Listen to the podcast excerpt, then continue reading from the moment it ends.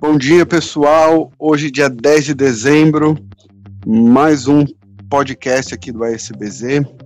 Aqui comigo, Daniela Armelin, Antônio Moreno e Carol Bonomi, que não pôde estar no nosso primeiro, na primeira gravação porque estava em merecidas férias. Bem-vinda, viu, Carol? Uh, bom dia, bom, bom dia. dia. Um prazer estar de volta, né, após dias de férias aí. Bora para mais uma edição, né? 40 dias, né? Ah, ah, 40 não, mas uns 37 foi, né? Tá ótimo, tá ótimo. Pessoal, nossos temas de hoje produtos virtuais e tributação do nosso querido Antônio, trazendo aí todos os aspectos aí tributários do setor de tecnologia.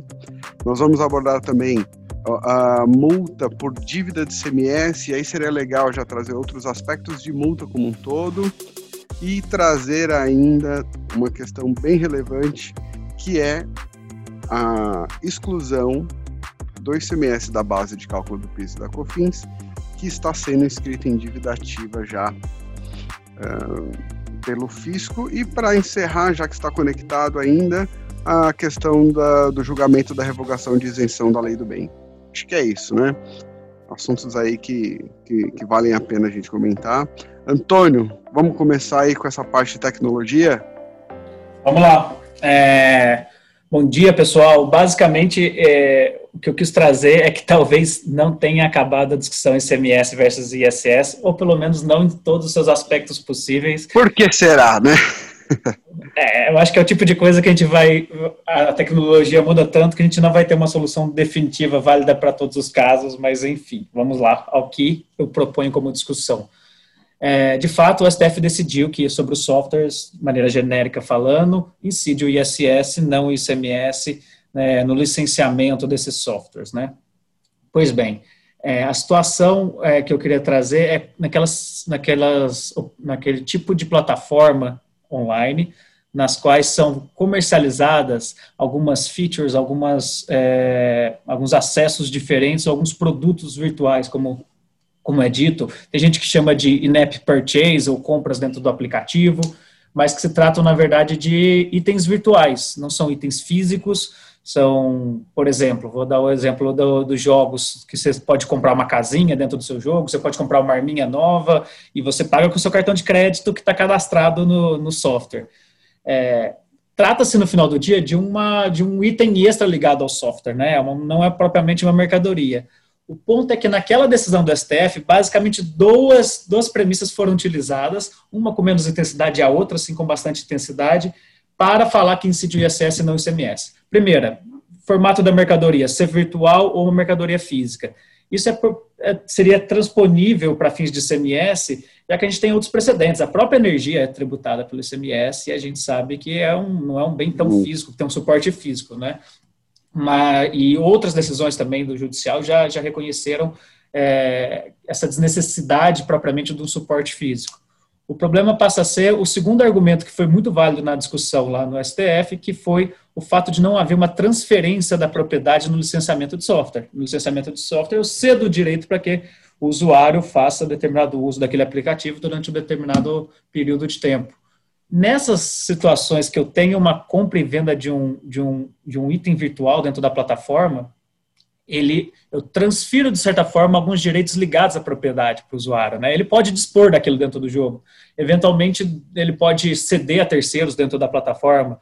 É, alguns não são negociáveis, né? mas a gente pode pensar hipóteses de jogos que produzam uma, um, uma quantidade de itens virtuais limitadas e permitam fazer a negociação entre os, entre os usuários dentro da plataforma, e isso pode ter um valor, um aumento, um valor de mercado de acordo com a necessidade, a importância que aquele bem tenha dentro de determinado game.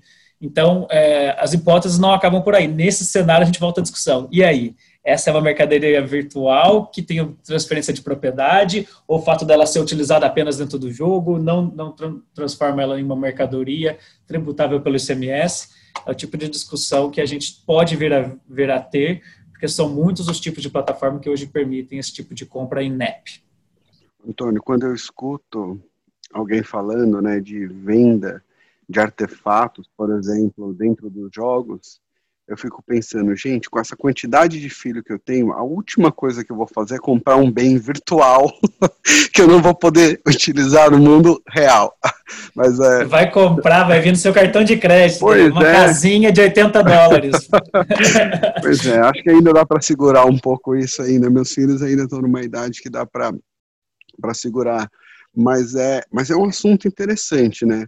E de fato, a gente volta para aquilo é, a partir do momento que eu tenho um bem, que, como você comentou, que em algumas situações eu posso inclusive dispor deles, vamos imaginar um jogo, só para fazer esse exemplo, né? Vamos imaginar um jogo é, que permita que eu crie um estabelecimento virtual dentro do jogo para comprar e vender, por exemplo, esses artefatos. Então, você imagina que eu tenho um jogo, e aqui eu estou falando sem querer fazer menção a qualquer um, mas um jogo em que eu tenha personagens é, fictícios com armas e de repente eu vou abrir de fato ali uma loja de armas em que eu consiga comprar de algumas pessoas e revender.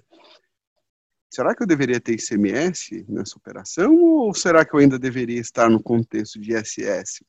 Então, é, e isso é questão de tempo, né? É, me parece que esse tipo de problema vai ser questão de tempo até a gente ter que enfrentar. E vai ser uma discussão bem legal. Quando você estiver discutindo ali se uma espada é, uma espada virtual é uma mercadoria ou não, vai dar um bug na cabeça ali de todo mundo, né? Porque você fala, poxa, mas eu comprei uma espada, eu utilizo ela no mundo virtual, mas eu vou ter ISS, o que, o que, que vai se sobrepor ali, né? Vai ser bem interessante. É, sem dúvidas. É, acho que a gente pode seguir nessa, nessa comparação para ter a visibilidade de como a gente está passando por uma virtualização da economia em termos mais práticos mesmo. Por exemplo, no Natal, seu filho, que você mencionou, em vez de te pedir um skate, uma bola de futebol, pede determinado item de um jogo. Ou uhum. grupo de itens, enfim, os valores podem variar bastante nisso. A gente sabe que a relevância dessas coisas para as novas gerações, elas têm variado, né? É provável, é, é até é, potencialmente uma, uma realidade futura que as pessoas, essas novas gerações não têm mais vontade de ter uma casa real, mas têm vontade de ter alguma coisa virtual e aí juntam dinheiro a vida inteira para comprar um item virtual, imagina, que tem algum valor econômico, algum valor moral que, que justifique ela, eles adquirirem ou terem esse desejo. É realmente uma, uma virtualização do, dos itens. Exato. É bem legal esse tema, pessoal. Até é, se eu pudesse só fazer um comentário aqui a respeito do assunto, eu acho que tem clientes até que vêm trazido situações de, de ser, de, né, da, da venda, da comercialização de um produto, só que antes dele sair do estabelecimento, você tem diversas etapas virtuais da transferência desse, desse produto. Né? Então, às vezes, você, você trans, vai transferindo de pessoa a pessoa um produto real, é, sem, sem a transferência, sem a circularização desse bem. E aí, enquanto ele é virtual, você tributa o quê? E depois que ele sai do, do, do, do comércio mesmo, que ele vai realmente, que ele, que ele, trans, que ele circula aí no mercado, aí beleza, aí você pode falar que é um que é uma transferência de mercadoria, mas enquanto ele é virtual, a discussão é longa. Exato. Legal, muito bom, muito bom. Gente, próximo tema aqui da nossa pauta foi uma notícia que saiu no Conjuro sobre multa de ICMS que não poderia ultrapassar de 20% e que teria sido aí uma decisão de um juiz uh, aqui de São Paulo. Eu aproveitei o tema só para fazer uma reflexão. Não dá para a gente esgotar o assunto multa aqui. Né? Nós sabemos que tem uma série de recursos no STF sobre o tema, e aí você vai ter tema é, multa punitiva, multa moratória, tem, tem, tem alguns REs que talvez até em alguma medida se sobreponham, mas enfim, repercussão geral está lá e está para ser julgado. O que eu achei interessante, talvez faça uma, uma. E por que vale a reflexão, e eu vou pedir a licença poética aqui como diz o Antônio, não quero parecer eu esteja resmungando sobre a multa, mas nós temos que provocar uma reflexão sobre as multas como um todo, especialmente dado a realidade, e não só desse ano, mas das empresas como um todo, né? O que, que esse juiz colocou, e, e ele foi muito feliz no, no, na, na, na análise dele de liminar, que foi o seguinte, eu vou pedir aqui só para ler um pedacinho que é muito bom que ele fala, olha, o critério a definir a multa confiscatória não pode ser a esperança equivocada de que as infrações tributárias desapareçam. Essa premissa me parece muito bacana no sentido de que nós sempre teremos questões punitivas e multas assim. As empresas não vão deixar de cometer infração, especialmente porque muitas delas elas não são cometidas de forma intencional, tá? Então é, é um assunto que, que tem que fazer, que deve ser feita uma reflexão. Quando você olha lá no STF hoje, obviamente que nós temos ali é, dentre aqueles julgados, nós já temos alguma orientação em alguns sentidos, né? em, algum, uh, em quais multa moratória não poderia exceder 20% do valor aí da operação, é, e, desculpa, do tributo, e uma multa punitiva não poderia exceder 100% do valor do tributo. Legal. Agora, vamos fazer só uma reflexão sobre isso, né? E aí tem alguns pontos que eu acho que, que são muito interessantes, que talvez hoje a gente não faça, não pelo menos na legislação como um todo, que é quem é o infrator nesse caso? Nós estamos falando de um devedor contumaz, né? Eu estou falando de alguém que intencionalmente sempre comete isso, ou estou falando ali de uma empresa séria que em alguma medida acabou por cometer algum erro, né? Poxa, isso é um driver, óbvio que não vai ser o STF que vai fazer a análise caso a caso, mas nós precisamos de um driver na legislação e na jurisprudência que nos permita separar o joio do trigo ali, porque é, quando você não faz isso, né, você acaba aplicando uma multa que atrela um percentual sobre o tributo ou sobre uma operação que, em alguma medida, inviabiliza como um todo não só o pagamento daquela multa, mas às vezes o recolhimento dos próximos tributos. As pessoas elas não percebem é, como um todo, e eu acho que a legislação falta isso, analisar essa questão o que um percentual representa sobre um todo. A gente fala, ah, 20%. Pessoal, 20% de uma multa moratória, que em alguma medida está conectada com, com juros, né? É uma multa pelo mero atraso.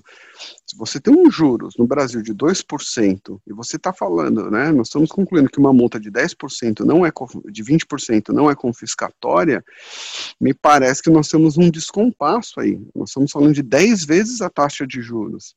Aí você pega o seguinte, pega uma operação igual essa do CMS, que nós temos, vamos falar 18% do CMS. Se você estabelece mais 20% de multa, né, então nós estamos, se eu pudesse ter 100% de multa do tributo, mais a multa moratória, a gente chega facilmente a quase 50%. Então, é, minha provocação aqui é no sentido, e nós já temos alguns julgados que são bons, inclusive para limitar uma série de aplicações de multas de alguns clientes, nós temos diversos casos aqui que nosso time de contencioso conseguiu derrubar parte dessas multas, mas nós precisamos fazer essa reflexão e ter um driver para que a gente tenha um juízo é, de proporcionalidade ali, né, entre o que é o ilícito e o princípio do não confisco, porque senão a gente vai inviabilizar, você vai impactar o próprio patrimônio das empresas. E aqui, para parar de falar, é, eu queria trazer só um caso aqui que foi julgado agora pelo próprio STF em novembro, ou seja, fresquinho, de multa decorrente de atraso na entrega de DCTF. O STF, de, o STF concluiu que uma multa de 2% ao mês, limitada a 20%, não é confiscatória. E olha só, de novo, eu, eu estou atribuindo um percentual pela falta de entrega de uma declaração. Ou seja, eu pego um valor numa declaração e aplico um percentual. Me parece um pouco descabido. Pode falar, não, mas é proporcional à sua receita, mas em que medida nós deveríamos aplicar um percentual pela falta ou pelo atraso numa entrega de uma obrigação acessória. Eu entendo isso quando é o principal, porque você tem uma ordem de grandeza, mas numa obrigação, não sei. Então eu espero, espero do fundo do coração que os próximos anos e um momento como esse, como nós estamos passando, uh, faça com que a gente tenha uma reflexão e reflexão leia-se todos os, os recursos que estão pendentes lá no STF, que eles proporcionem aí uma mudança um pouco de paradigma com relação à multa. Mas é isso, gente. Falei demais.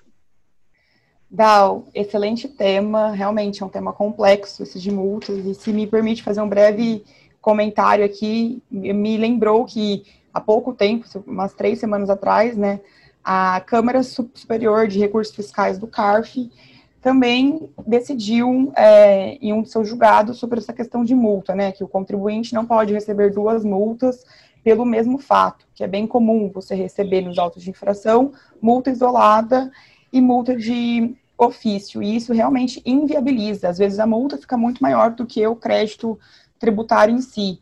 Então, além de você não poder punir duas vezes o mesmo fato, é, realmente fazer uma análise global e geral se aquele contribuinte é recorrente, se não é, se realmente merece é, esse, esse, tamanho desse, desse, desses tamanhos de multa, de percentuais ou não.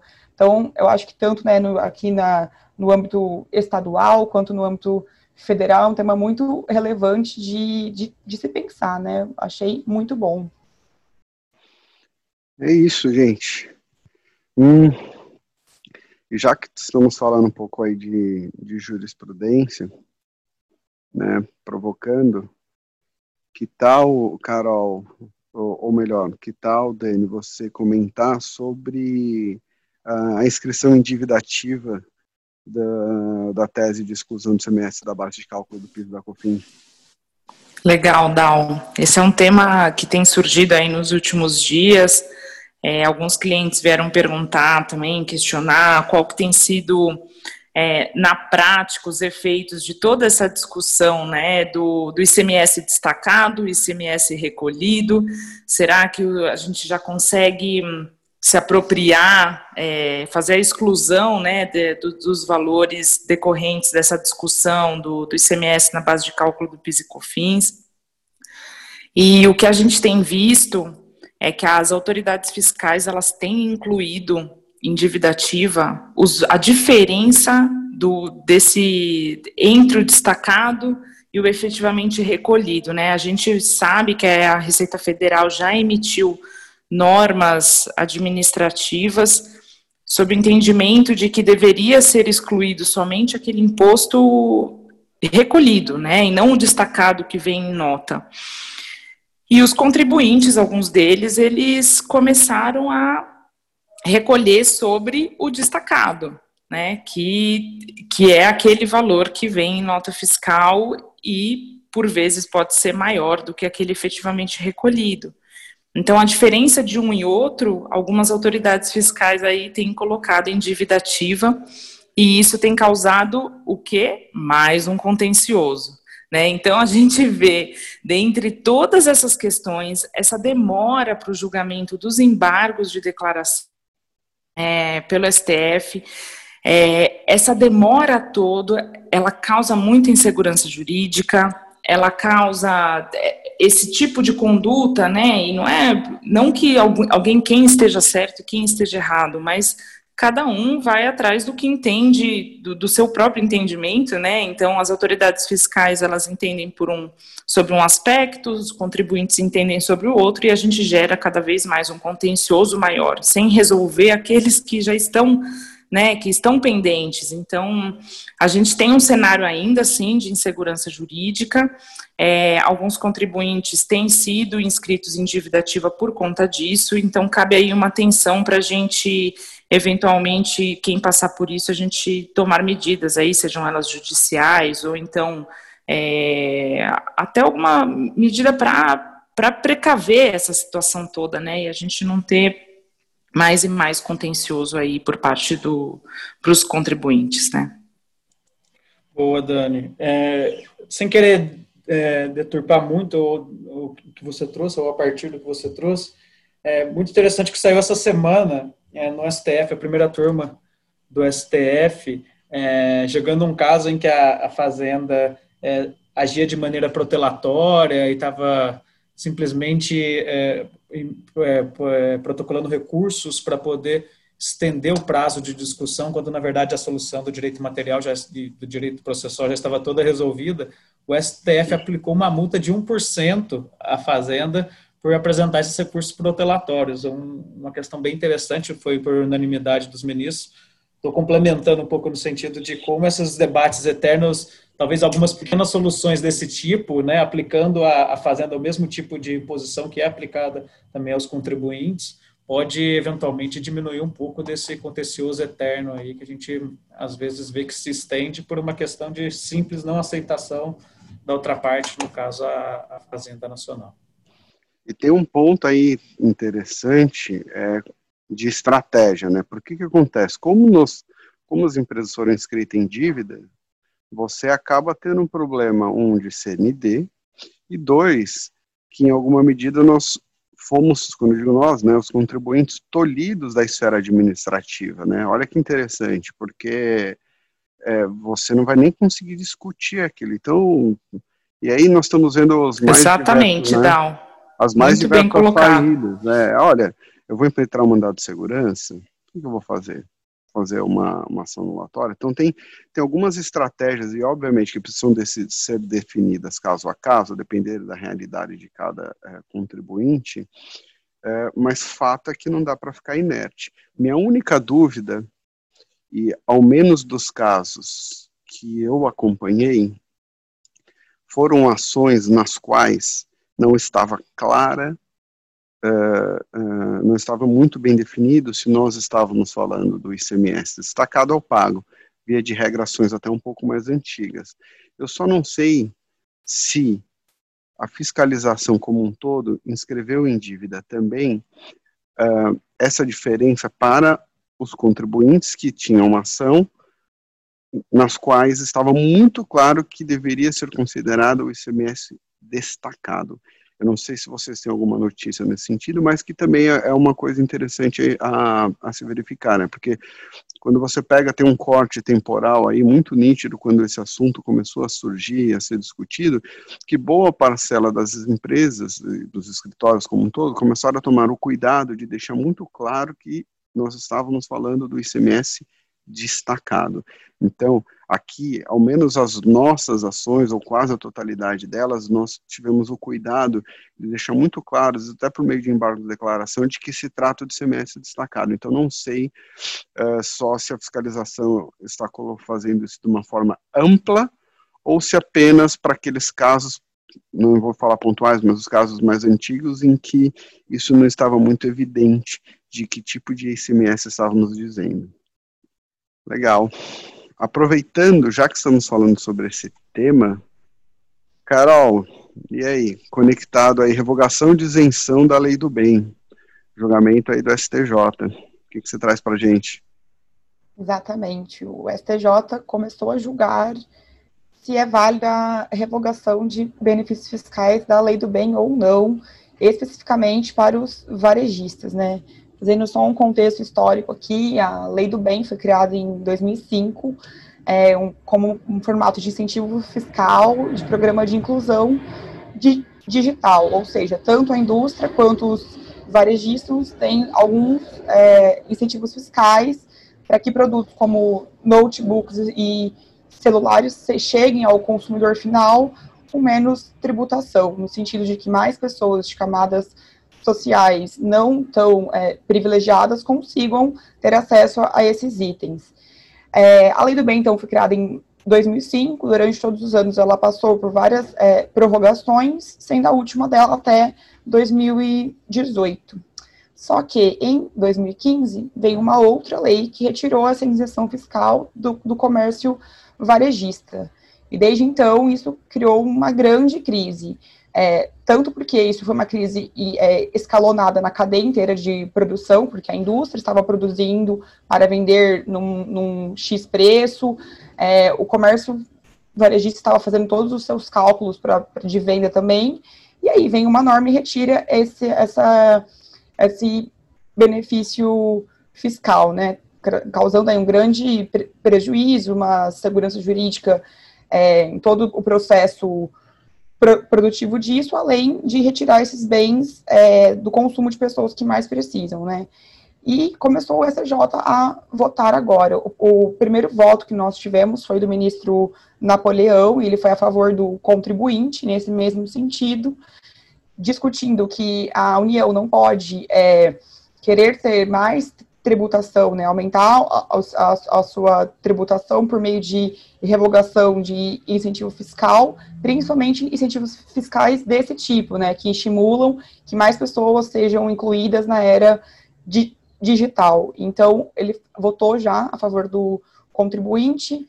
É, os argumentos são esses, basicamente esses que eu falei, além da questão de prejuízo, tanto para a indústria quanto para o varejo, porque diversos é, aparelhos ficaram em estoque, é, enfim, não, não conseguiram vender e isso causou um prejuízo em escala mesmo, né?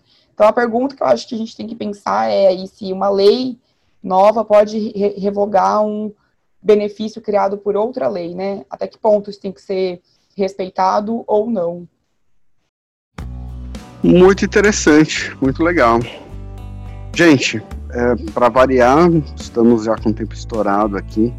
Estamos passando aqui dos nossos 20 minutos. Mas é legal, acho que mais uma vez conseguimos trazer alguns temas aí que acabam tendo uma aplicação para uma série de empresas. Então é sempre bom estar antenado aí, ouvir um pouquinho dessas notícias, às vezes no, no caminho para o trabalho, considerando que algumas pessoas já estão voltando gradativamente. É, é, acho que, que, a nossa proposta aqui conseguimos cumprir. Bom, só tenho a agradecer o tempo de vocês saudades, não estou vendo todos pessoalmente, mas vamos lá. Semana que vem tem mais uma pauta aí com os assuntos bem quentes. Gente, um beijão aí para vocês, viu? Valeu, pessoal. Foi um prazer, viu? Um beijo e até semana que vem. Tchau, tchau, pessoal. Um beijo. Tchau, galera.